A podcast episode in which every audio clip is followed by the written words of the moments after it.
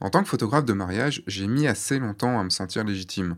Bon, même en tant que photographe tout court. Quand on débute, c'est normal de ne pas se sentir légitime. Quand on débute, on ne sait pas forcément faire les choses. On n'a aucune raison de se sentir légitime. Dans ce podcast, je vous parle, vous l'aurez compris, de ce sentiment de légitimité et je vous donnerai des pistes pour pouvoir travailler dessus.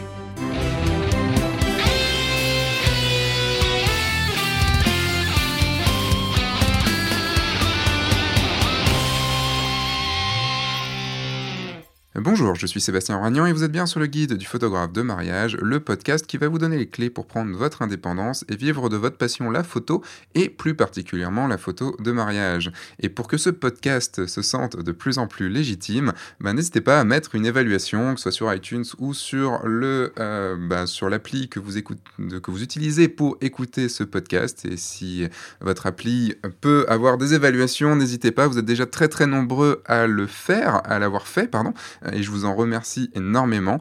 Et oui, donc si toi, là, tu écoutes ce podcast et que tu ne l'as pas encore fait, et donc je ne t'ai pas encore remercié, merci déjà d'écouter quand même, c'est déjà bien, n'hésite pas à prendre une minute dès maintenant pour mettre ben, les étoiles que tu as envie de, laisser euh, sur ce podcast. Laisse-moi un petit mot en commentaire, je saurai ainsi ce que tu penses de ce podcast et je pourrai l'améliorer en fonction. Et comme je vous le disais à chaque fois aussi, cela permet à ce podcast d'être plus mis en avant. C'est comme ça que iTunes fonctionne. Donc euh, bah, ce podcast monte énormément dans le ranking. Vous êtes euh, énormément déjà à l'écouter. C'est absolument génial. Donc continuez ainsi. On ne peut mettre qu'une fois une évaluation, mais euh, pour tous ceux qui ne l'ont pas encore fait, ben allez-y. Par avance, un gros gros gros merci. Alors faut savoir que depuis quelques mois, j'ai découvert le podcast et j'en écoute pas mal. Dès que je bouge, dès que, je suis en voiture, dès que, je vais marcher, dès que je vais faire mes courses, j'utilise beaucoup l'appli podcast pour, euh, pour écouter pas mal de choses et pour me former. Mais je suis un petit peu monomaniaque. En fait, j'en écoute pas plein en même temps. Euh, je n'ai pas forcément beaucoup d'abonnements et quand j'ai trouvé un podcast qui me plaît, ben j'écoute tout. Et ça me prend des fois des heures, enfin des dizaines et des dizaines et des dizaines d'heures si le podcast existe depuis très longtemps. Et ce qui est aussi assez embêtant quand c'est une émission quotidienne. Et je vais prendre la base d'une émission quotidienne pour vous parler de la légitimité aujourd'hui, parce qu'il y a une émission quotidienne, en tout cas 5 jours sur 7, que j'aime énormément, c'est euh, l'émission Boomerang, qui est présentée par Augustin Trapenard. Boomerang, c'est une émission de France Inter, et donc oui, j'écoute énormément France Inter. Avant que j'écoute des podcasts, euh, j'écoutais beaucoup euh, dans la voiture France Inter. Je me rappelle de journées de voiture absolument horribles, puisque bah, c'était la grève, et il n'y avait que de la musique sur France Inter, et, c'était dépressif en fait pour moi. Euh, je préfère beaucoup plus les gens qui parlent que, les, euh, que la musique. Euh, et, par exemple sur France Inter, il y a juste, il y a une émission que j'adore, ça s'appelle Sur les épaules de Darwin, et la voix qu'a Jean-Claude Amezen, Amezen, je ne sais plus comment on prononce, mais cette voix, pour tous ceux qui, qui, l'ont déjà écouté, vous, vous savez de quoi je parle. Donc je vais vous parler d'Augustin Trapenard et de son émission Boomerang. Donc Augustin Trapenard, je ne le connaissais pas du tout avant, c'est Jessica qui m'a, ma qui, qui, m'a fait découvrir euh, cette émission, puisque j'écoute rarement, je crois que c'est à 9h30 ou à 9h euh, l'émission sur France Inter, j'écoute rarement la radio à cette heure-là. Et, euh, et, en fait, c'est une émission d'interview. Il interview des artistes, que ce soit du monde du cinéma, que ce soit du monde de la chanson, que ce soit du monde de, de, de la peinture, de la photo, de la euh, des, arts modernes, de la danse, euh, des architectes, enfin bref, beaucoup, beaucoup, beaucoup de, styles différents. Et c'est souvent des très grands artistes reconnus, euh, pour la plupart âgés, enfin pour certains âgés. Et quand je dis reconnu, bah, c'est plutôt reconnu, puisqu'il n'y a pas longtemps, à l'occasion de la sortie de son film The Irishman, euh, il y avait quand même Martin Scorsese qui, était là. Euh, il y avait euh, également, juste avant au cinéma, et pas très longtemps avant, il y avait Coppola. donc voilà, c'est quand même des, grands noms et des niveaux quand même assez, assez, assez hauts. Il y a un truc qui me fascine chez Augustin, c'est sa voix.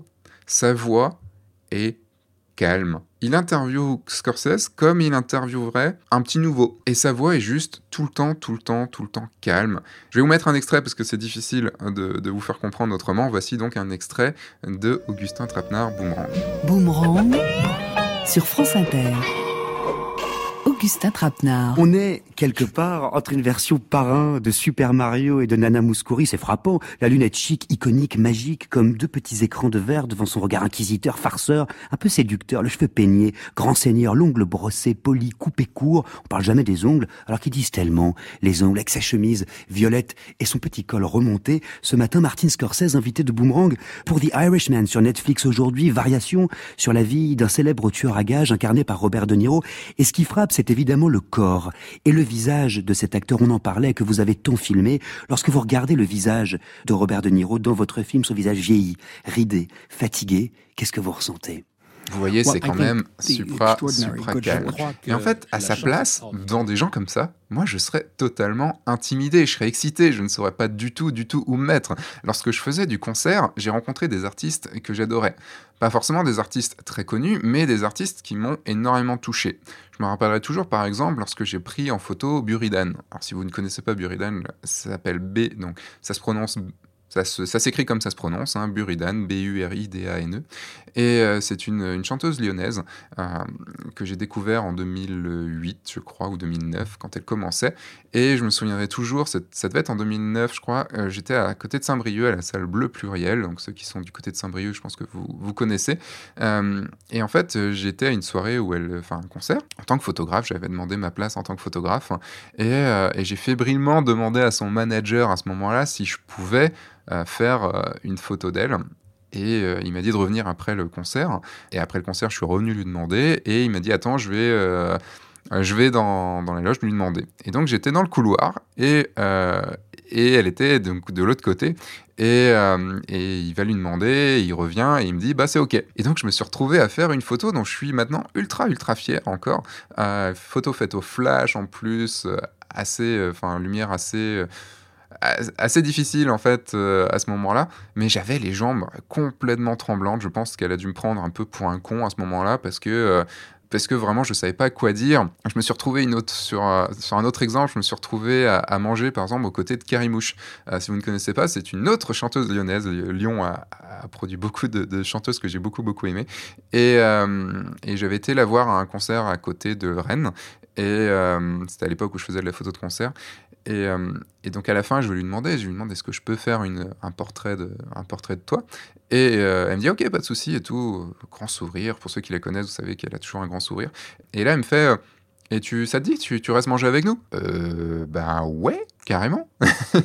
et je me suis retrouvé à, manger une paella à, côté d'elle. En plus, il y avait toute l'équipe euh, de, la, de, du, de la salle et euh, bah, son équipe à elle, c'est musiciens et puis équipe technique. Et en fait, ce qui est drôle avec ces artistes, enfin les artistes que j'aime, je, suis juste, en fait, quand j'arrive près d'eux, la seule chose que j'arrive à leur dire, c'est j'aime beaucoup ce que vous faites. Vous voyez, avec tout l'air un peu niais, un peu con de, de ce j'aime beaucoup ce que vous faites, bah, en fait, c'est juste qu'à ce moment-là, on est tellement, enfin, en tout cas, je suis tellement impressionné qu'il est très très difficile de dire quelque chose d'intelligent ou de, ou de sensé. Alors que si euh, vous ne connaissez pas du tout la personne que vous avez en face, vous pouvez avoir quelqu'un qui est ultra ultra reconnu, euh, qui est ultra bon dans son domaine et qui, qui qui, ferait qui ferait ça à beaucoup, beaucoup de monde, mais si vous ne connaissez pas, vous allez lui parler de façon tout à fait normale. C'est ça qui est, qui, est, qui est, assez drôle.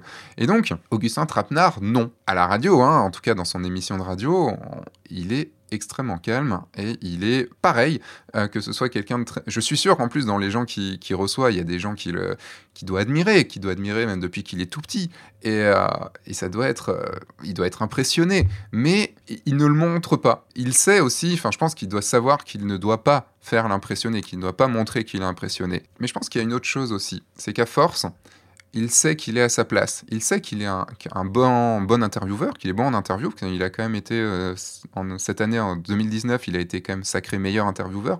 Je ne sais pas par qui, mais il a, eu ce prix. Donc ça aide quand même à savoir que tu es plutôt bon dans, ton domaine. Il sait en fait qu'il doit se hisser au même niveau que la personne qu'il a en face. Alors pas, je dis pas se hisser, par exemple s'il a un Scorsese en face, euh, il va pas se hisser en tant que je suis un super bon cinéaste, mais il sait que ces deux professionnels bons dans leur domaine, qui font leur job. Et donc, on ne veut pas à la radio avoir, enfin moi en tout cas, ça m'intéresserait pas d'avoir l'interview d'une groupie euh, face à, face à quelqu'un. Je veux, je veux quelqu'un qui puisse faire une, belle interview de, cette personne. Et donc rien que pour ça, ben, je te dis bravo, Augustin, parce que, parce que c'est vraiment pas, facile.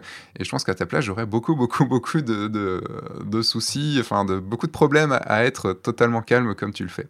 Le truc, c'est que c'est la même chose dans notre travail de photographe. Il faut être, il faut qu'on soit persuadé d'être à notre place à l'instant T. Sinon, on ne fera pas les choses correctement. On va faire peur à nos clients, il va être difficile de nous vendre, difficile de mettre à l'aise nos clients, et donc difficile d'être le professionnel qu'on doit être dans ces moments-là. Et pour vous parler de cette légitimité dans, la photo de mariage, eh ben, je vais prendre quelques exemples de, de mon expérience. Et dans un premier temps, je vais vous parler de la vente. La vente, euh, il y a un moment qui est souvent très très compliqué, c'est lorsqu'on montre ses tarifs. Et moi maintenant, quand je montre mes tarifs, c'est devenu la partie du rendez-vous que je préfère. Et pourtant, avant, c'était ultra, ultra, ultra difficile. En fait, je me cachais derrière mes feuilles. Euh, je ne voulais pas vous regarder le couple qui était en train de découvrir mes prix. Euh, je ne voulais juste pas parler prix. C'était un moment qui était ultra horrible. J'avais des, sueurs à ce moment-là. J'étais en sueur. Quoi. Et sûrement, le truc, c'est que pour les mariés en face de moi, ce n'était pas forcément un bon moment non plus, puisqu'ils devaient voir que moi, j'étais pas bien. Et il y avait deux cas de figure qui, se, qui, se, qui arrivaient. C'était soit bah, c'était des bons négociateurs, les mariés, et donc, ils prenaient l'avantage et ils me faisaient baisser mes prix parce que j'assumais pas du tout mes prix. Soit ils, ne, en fait, ils se prenaient ma non-confiance en plein visage et prenaient peur que je ne sois pas le bon photographe pour eux. Et donc, ben, ils avaient du mal à signer et ils se disaient est-ce que, est que je dois signer parce que bah, euh, il n'a pas l'air très très confiant quoi. Et donc, d'un côté, c'était gagnant-perdant, gagnant pour les mariés, perdant pour moi s'ils négociaient à la baisse. Et ben perdant, perdant, si au final bah, il ne signait pas et que bah, du coup moi je ne signais pas non plus. Je suis sûr que vous ne feriez pas spécialement confiance à un professionnel quand vous connaissez pas forcément le domaine dans lequel, dans lequel il officie, s'il montre qu'il n'est pas sûr de lui, s'il montre qu'il a peur, s'il montre qu'il ne maîtrise pas. Essayez de réfléchir à un moment où vous avez vécu ça. Je suis sûr que dans, votre vie, vous avez vécu un moment où vous aviez quelqu'un en face de vous qui vous vendait une prestation ou, un, ou même un produit hein, et qui ne connaissait pas ce produit ou qui n'était pas sûr de lui. Je pense que la réaction enfin, de votre côté, si vous ne connaissez pas non plus ce produit ou si vous ne connaissez pas le domaine, vous n'allez pas forcément beaucoup lui faire confiance. Et repensez à comment vous avez réagi. Eh ben dites-vous que euh, les mariés en face de vous réagissent de la même façon. Durant mes formations, il y a un truc que je dis souvent à mes élèves et qu'ils ont beaucoup beaucoup de mal à comprendre, ou même quand je parle avec d'autres euh, photographes qui n'ont pas encore beaucoup d'expérience. En fait, j'insiste toujours pour être à la table des mariés lors du repas le soir. Avec ma démarche, c'est assez logique en fait que, que, je sois à cette place-là. Et, surtout, bah, ça me permet aussi d'avoir des photos proches d'eux et en fait, le truc, c'est que mes élèves ne comprennent pas comment mes mariés acceptent aussi facilement que je sois à leur table. Parce que pour eux, c'est très compliqué. Alors, par exemple, au dernier mariage que j'ai fait, c'était le, mariage d'Aurore et Laurent, et j'étais à la table d'honneur. Et ce qui était assez drôle, c'était que juste, j'étais juste en face des mariés, euh, et j'étais quasiment la personne la plus proche d'eux. Bon, ils avaient juste à côté leur, témoin, mais euh, comme la table était assez grande, ben, c'était assez espacé. Et même si les témoins étaient un peu plus proches que moi, j'étais quand même, euh, bah, on va dire, la troisième personne la plus proche d'eux. Pour moi, c'était tout à fait normal. Et le truc, c'est que pour eux, c'était tout à fait normal aussi parce que euh, je me suis vendu, c'est cohérent, je me suis vendu en tant que meilleur ami, donc en tant que personne proche. Et la soirée s'est ultra bien passée. J'ai pu avoir des bonnes photos d'eux et de leurs amis, en train de rigoler avec leurs amis, chose que je n'aurais pas pu avoir si par exemple j'étais à une table euh, d'invités euh, de l'autre côté de la salle, ou même encore pire, une table de prestataires qui n'était pas dans la salle avec les mariés. Euh, c'est très difficile de faire des photos sur le vif si on n'est pas en train de manger à côté. On a le droit de manger, rappelez-vous, euh, c'est une des choses, on, a le droit de prendre un peu de temps pour manger le soir quand même. On doit pas tout le temps non plus être en train de faire des photos. Et pendant la même soirée, euh, bah, il y avait un baby-foot, et bah, j'adore le baby-foot, donc euh, bah, je me suis retrouvé à faire du baby-foot avec, avec des, invités. Bon, les, invités qui jouent au baby-foot, faut choisir aussi. Si c'est des invités qui vous sentez qui sont pas très proches des mariés, donc c'est genre les, les invités un peu loin, éviter un petit peu parce que euh, les mariés comprendront sûrement peut-être un petit peu moins. Mais là, c'était euh, les invités proches, donc les témoins, ceux qui étaient en fait à la, table d'honneur avec, avec eux et avec moi. Et donc, bah, j'ai joué avec eux, et puis le mari arrive, il me dit, bah alors, tu, devais, dois pas faire des photos, toi? Bah non, non, attends, là, il y a baby-foot, là, quand même. Et là, il s'installe, et il joue au baby-foot avec moi. Donc là, j'ai eu une... Je me suis posé une très, très grosse question, c'était, est-ce que je laisse gagner ou pas? Parce que, bon, j'étais meilleur que, que lui, je suis désolé, Laurent, si tu écoutes ce podcast, mais je crois que je suis un peu meilleur que toi au baby-foot. Et je me suis vraiment posé la question, c'est est-ce que je te laisse gagner ou pas? Je te l'ai même dit à ce moment-là, c'est est-ce que je te laisse gagner ou pas? Et, euh, non, je suis désolé, je t'ai pas, je t'ai pas laissé gagner. Je me suis dit non, je ne peux pas. Euh, mon esprit de compétition est là et je ne peux pas. Mais comme tout ça a été fait en rigolant, évidemment, il n'y avait pas de, il n'y a, pas eu du tout de problème et ça m'a permis en fait de m'intégrer beaucoup plus euh, dans la soirée, de passer une méga bonne soirée. Euh, c'est vrai que d'habitude le, soir, enfin le soir, on arrive à la fin du mariage, donc on a déjà passé déjà au moins une dizaine d'heures et tout ça, on est quand même, on commence à être un peu crevé, enfin, faut le dire. Enfin, on a, on a beaucoup travaillé avant, on a beaucoup eu de pression et tout ça. Je sais que c'est un moment où je regarde un peu ma montre que je n'ai pas, donc l'heure sur mon portable, euh, parce que c'est, euh, bah, c'est juste un, je commence à, ok, encore deux heures, euh, faut que je tienne encore deux heures, donc on remet un petit peu là, du, de l'énergie dans, dans, la machine. Et là, en fait, j'avais regardé ma montre à quoi pour voir à l'heure à laquelle on rentrait, donc vers 20h15, un truc comme ça. Et la fois où j'ai regardé ma, ma, montre après, c'était, il était minuit et demi. Je fais, ah ouais, merde, ça fait déjà une demi-heure que j'ai fini normalement. et euh, donc voilà, ça m'a fait passer une très bonne soirée. Et donc, du coup, les photos s'en ressentent aussi. Un autre mariage, euh, là, il y a deux ans, euh, il y avait une table de ping-pong pendant le, pendant le cocktail. Je vois le témoin et la sœur euh, du marié en train de jouer. Et donc j'arrive et je fais, ouais, allez, je prends la gagne. Et donc je prends des photos d'eux. Et puis à un moment, ben voilà, le, témoin gagne, donc je commence à jouer contre lui. Et, euh, et là, j'ai la mariée qui vient me voir et qui me dit, bah alors, euh, tu fais pas de photos?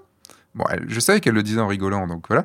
Ça peut être mal perçu. Faites attention parce que ça peut être mal perçu si vous le faites vraiment pour ne pas bosser. Alors que moi, je le fais pour avoir de meilleures photos. Ça marche aussi parce que c'est préparé avant. Alors juste, je suis pas juste sur le côté pourquoi je le fais pour avoir de meilleures photos, c'est juste que ça me permet en fait de créer une relation avec les gens avec qui je joue et donc que plus tard dans la soirée ou dans le cocktail, euh, je puisse faire des meilleures photos qu'eux. Et surtout, en fait, ça passe parce que tout est préparé avant. C'est-à-dire que ça correspond déjà à ma personnalité, à la personnalité que j'ai euh, lors des mariages, et la personnalité de ce que j'ai montré aussi avant le mariage, pendant le rendez-vous. Parce que j'en parle pendant le rendez-vous, je dis, euh, voilà, ben, c'est bien euh, que je sois à votre table. Pourquoi? Ben, Parce que comme je suis votre meilleur ami, ben, votre meilleur ami, logiquement, vous le mettez à votre table le soir. Et je raconte aussi les anecdotes du ping-pong, je, raconterai sûrement les anecdotes du baby-foot. et donc, le couple, avant de signer, sait comment je suis. Et le truc, c'est qu'il n'y a aucun couple depuis quelques années euh, qui n'a pas compris que c'était très utile que je sois à leur table. Au contraire, ça a été bah oui, non, mais pour nous, euh, même avant que tu le demandes, c'était euh, c'était obligatoire, tu seras à notre table. Ça ne s'est pas forcément fait tout le temps. Je dis pas que je suis tout le temps à la table des, des mariés, à la table d'honneur, tout simplement parce que souvent pour des problèmes de logistique, genre bah, la table est trop petite, on a déjà tout le monde dessus, donc c'est compliqué. Mais dès que c'est possible, bah, pour eux, c'est tout à fait normal. Et ils essayent, si c'est pas possible, de mettre une table pas très loin. Enfin, quand je discute de ça avec mes élèves, souvent c'est bah ouais, mais pourquoi je serais à la table des mariés? Pourquoi je serais à la table d'honneur? Je suis que le photographe. C'est une histoire de légitimité. Pour moi, pour faire mon taf de la bonne façon, je suis là. Et ça va avec tout le reste. Et donc, je ne me verrai pas à une autre place. Donc, euh, comme les mariés le savent avant de signer avec moi, ils le signent en tout état de, connaissance. Et donc, ben, c'est normal qu'après, j'insiste à ce que je sois à cette table-là. Et pourtant, dans ma vie de, photographe, euh, il y a plein, plein, plein de moments où je ne me sens pas à ma place. Et même en mariage, j'en reparlerai, mais même en mariage, il y a des moments où je me, me sens pas légitime, où j'ai du mal.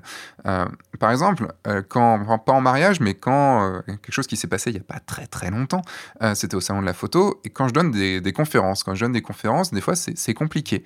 c'est même souvent compliqué de me, de me lancer. Et dans toutes les conférences que je fais au salon de la photo, tous les ans, c'est compliqué pour moi d'être chez Profoto. Pourquoi? Alors que bah, ils, me rappellent tous les ans, ils sont super contents, on s'entend super bien et tout ça.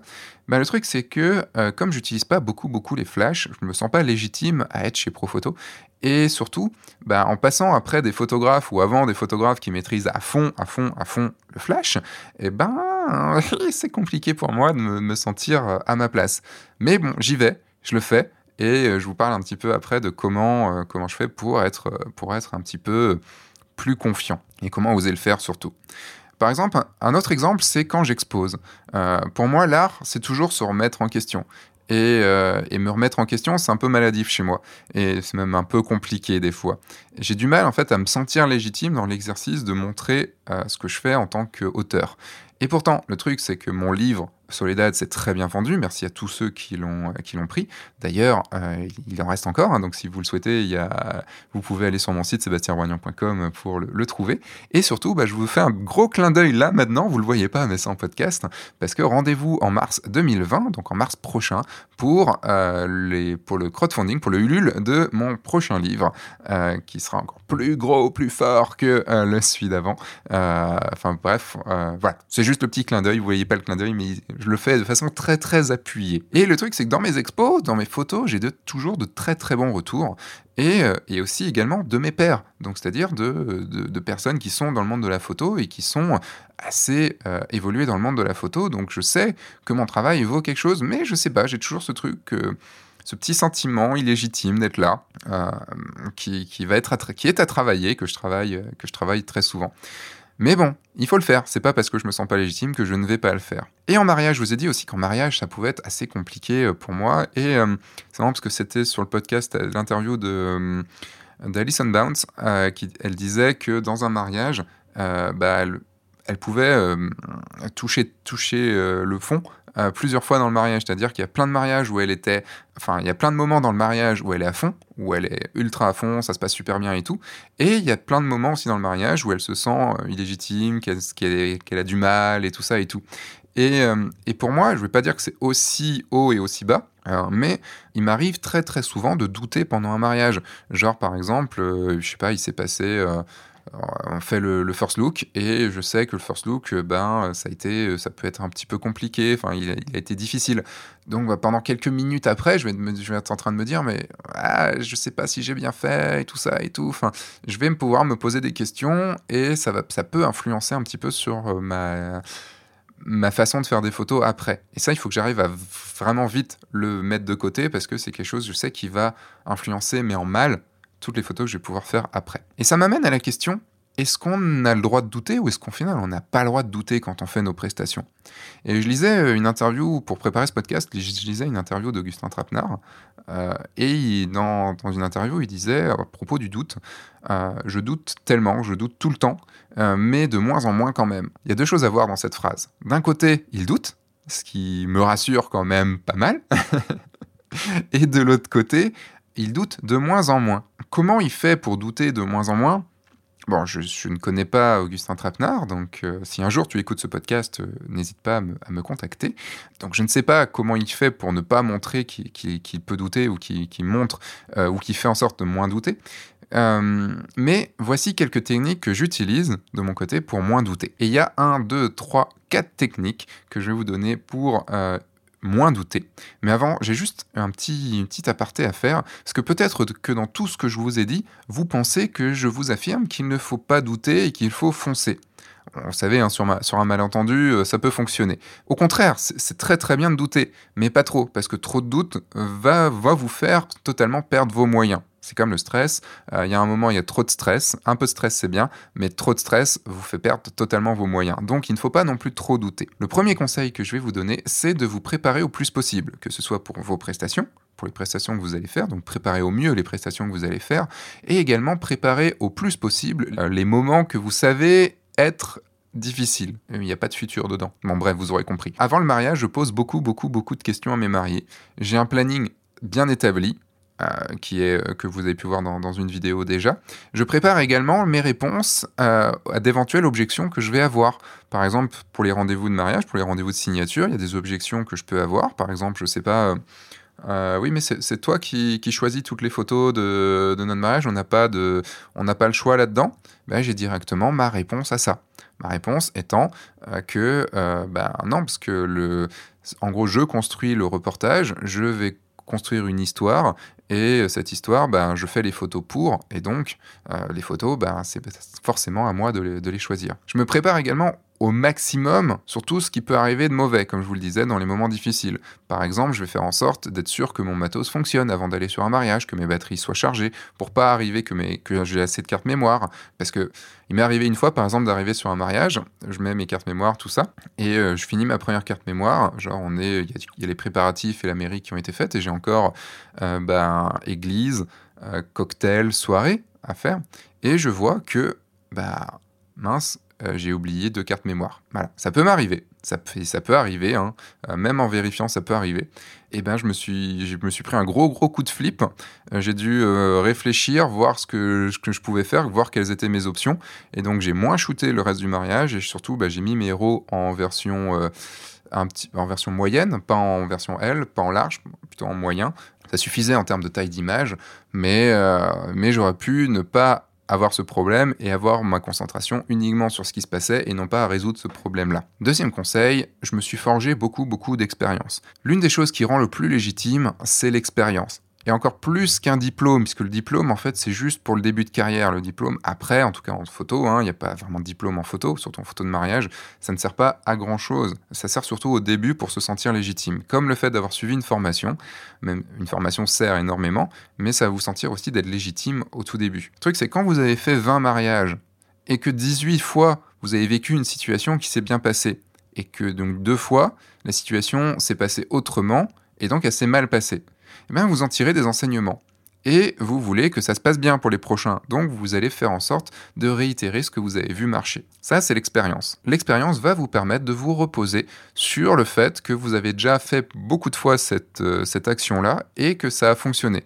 Prenons par exemple euh, sauter dans le vide. Alors j'aime bien dire qu'on saute dans le vide quand on crée son activité, mais là je vais parler vraiment de saut dans le vide, on va parler de, parachutisme. Euh, j'ai pas encore fait, je devais le faire cette année, mais je vais le faire l'année prochaine, mon, mon, brevet de parachutisme, donc mon diplôme de parachutisme. Le truc, c'est que je sais déjà que la première fois, ça va être difficile. La première fois, le saut, on va dire, ok, première fois où je vais sauter tout seul, ça va être très, très, très flippant, extrêmement flippant. Mais je sais que quand j'aurai sauté 15, 20, 30, 50 fois et que euh, les choses euh, se passeront, se sont toujours bien passées, eh ben, je vais beaucoup moins hésiter.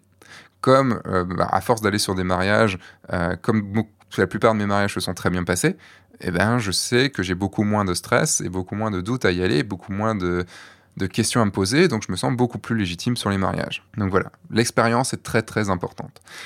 Troisième conseil, prenez du recul sur qui vous êtes, sur ce que vous avez fait de bien, sur ce que vous maîtrisez, sur ce que vous ne maîtrisez pas. Et vous allez du coup pouvoir en tirer les leçons et vous améliorer sur les choses que vous ne maîtrisez pas, que vous maîtrisez moins, pour pouvoir pallier les moments compliqués. Prendre du recul est quelque chose d'extrêmement important, puisque ça, moi, c'est ce qui m'a permis. J'ai pas suivi beaucoup de formations, euh, j'ai beaucoup appris sur le tas. Je suis, voilà, j'aime beaucoup apprendre sur le tas. Je me mets beaucoup plus aux formations maintenant, mais euh, j'ai beaucoup appris sur le tas. Par contre, j'ai mis beaucoup de temps. Hein. Quand on apprend sur le tas, on, perd énormément de temps.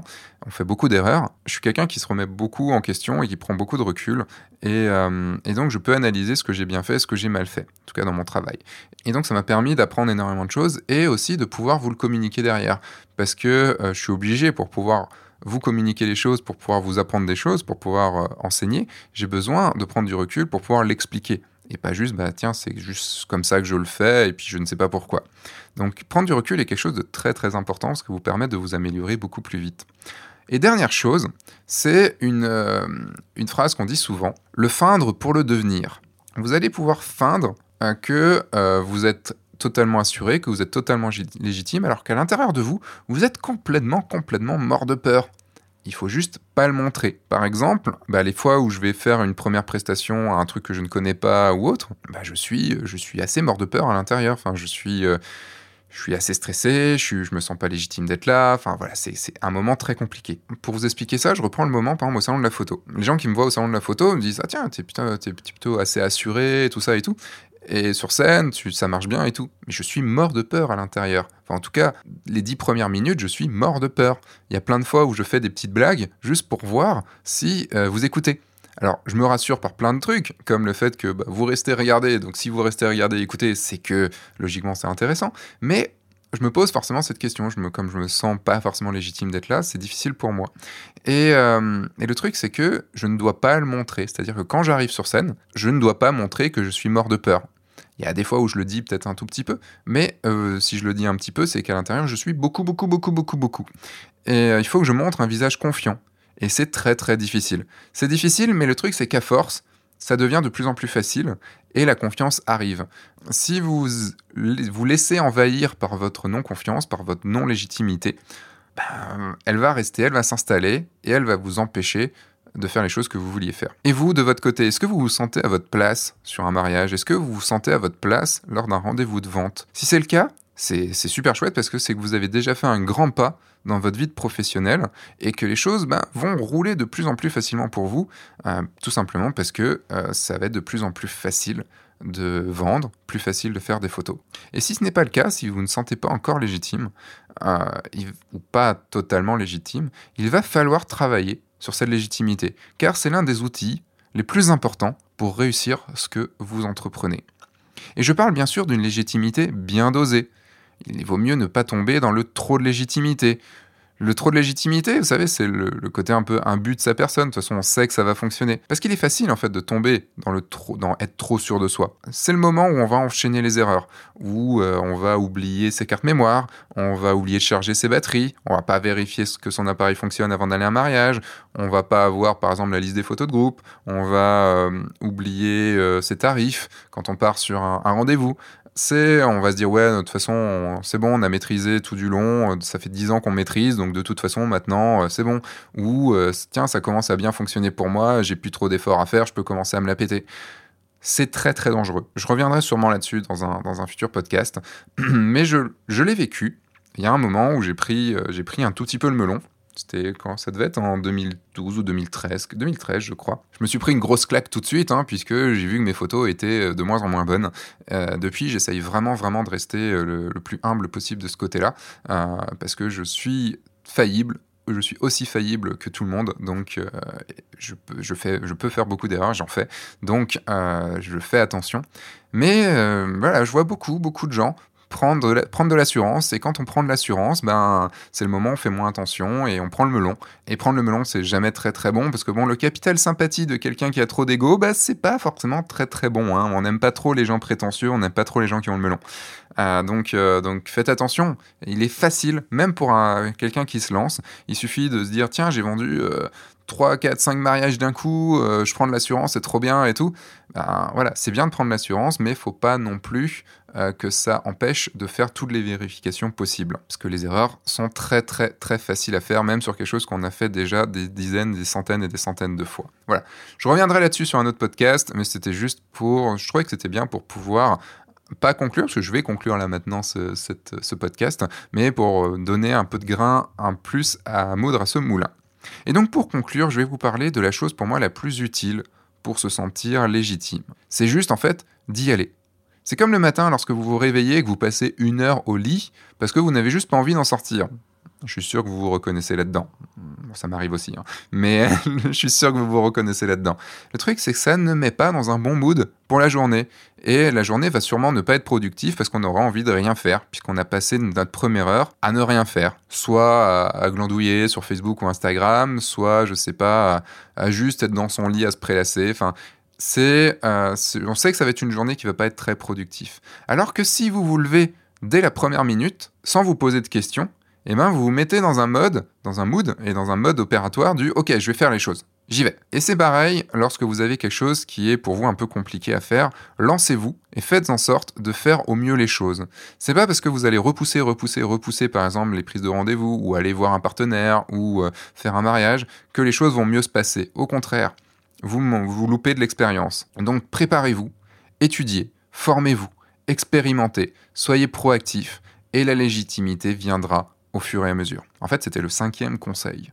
J'aurais peut-être pu le mettre avant. Mais je trouvais que c'était pas mal pour conclure ce podcast.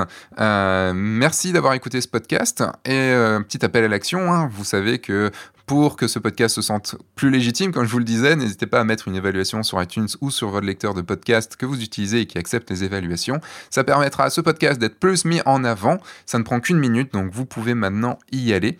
Et vous pouvez également vous inscrire à la communauté Oui, je le veux. C'est une communauté de photographes de mariage. Là, on a dépassé les, 1100 euh, il n'y a pas longtemps.